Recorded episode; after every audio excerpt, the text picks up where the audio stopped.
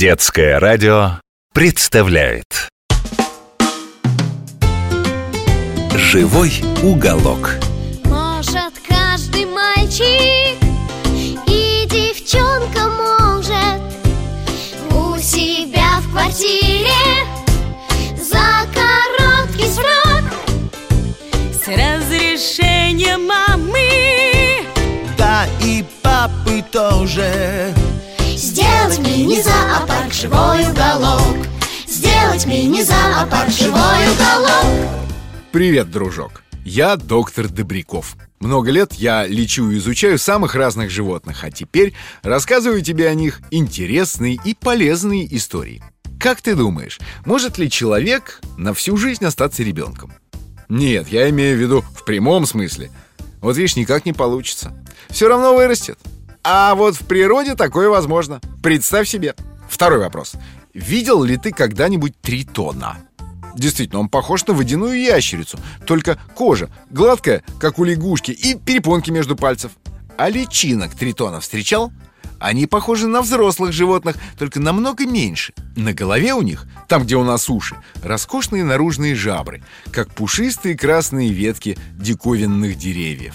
Красные, потому что пронизаны кровеносными сосудами. Личинки всех земноводных дышат жабрами под водой, а взрослые особи, выбравшись наружу, жабры уже теряют и дышат легкими, как мы с тобой.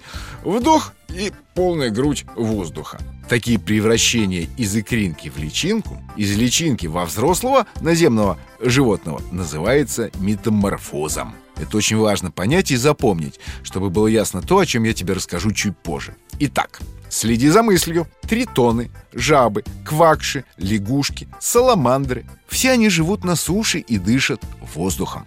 Размножаются в воде, откладывают икринку, появляется личинка-головастик, без рук, без ног, зато с огромными лохматыми наружными жабрами. Потом вырастают передние лапы, задние, жабры зарастают, расправляются легкие, и земноводное выползает из воды. Это называется полный цикл. А теперь представь себе, что некоторые амфибии решили, что им совершенно незачем завершать этот цикл и становиться взрослой особью, когда и личинке живется очень даже неплохо. В Америке обитают амбистомы – Животные, похожие на наших тритонов, только намного больше. Крепкие такие, упитанные, э, с гладкой блестящей кожей. Живут они в норах грызунов В лесной подстилке из листьев, где влажно и прохладно. Охотятся на все, что в рот лезет. А икру мечут в пруды и лужи. Потом водоем высохнет но абистомам это уже и не страшно. У личинок уже отрастут лапы, и они уползут в ближайший лес. Но некоторые пруды не пересыхают летом.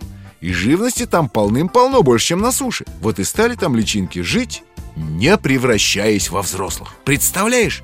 Научились даже размножаться, икру откладывать. И из икринок появляются точно такие же амбистомики – с такими же пышными кустиками наружных жабр. Живут так и плодятся год, два, три. А если вдруг уж слишком жаркое лето случится и пруд пересохнет, то все личинки дружно превратятся во взрослых амбистом. Сбросят жабры и поползут искать новую лужицу, чтобы продолжить там свой род. Только назад, в личинку, уже ни одно взрослое животное превратиться не сможет. Амбистом в Америке очень много. Горное, кольчатое, тигровое, очень красивое, блестящее, сетчатое, оливковое, даже съедобное, да-да, они так и называются, амбистома съедобная, амбистома лерменс по латыни. А вот в горном мексиканском озере Эксочемилка, правда, красивое название, глубоком и холодном, которое никогда не пересыхает, а амбистомы и вовсе разучились превращаться во взрослых. Вот такие вечные личинки. Древние индейцы называли их аксолотли. И мы их так называем.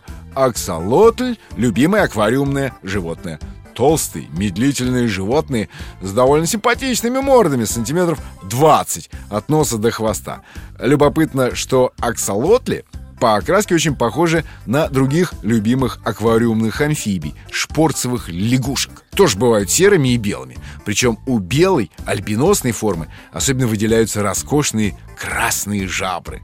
Уход за ними очень простой. В 50-литровом аквариуме будет вполне просторно сразу нескольким аксолотлям. Самое главное, чтобы вода не слишком перегревалась. Оптимальная температура 18, ну 20 градусов. В озере Эксочемилка теплее не бывает. Хотя, дело не в этом. Запомни, чем теплее вода, тем меньше в ней кислорода. Поэтому не ставь аквариум с аксолотлями у батареи или там, где греет солнышко. Чтобы воздуха в воде было достаточно, придется установить компрессор. Его можно купить в любом зоомагазине. И еще, не забывай, что аксолотль, хоть и медлительный зверь, но все-таки хищник. Терпения у него много. Дождется, когда рыбка проплывет совсем рядом. И слопает. При хорошем уходе вечные личинки живут в неволе до 15 лет. Едят все то же самое, что и рыбки. А как размножать аксолотли – это очень интересное занятие. Я тебе расскажу как-нибудь потом. Так что до встречи, дружок. До новых полезных историй. «Живой уголок».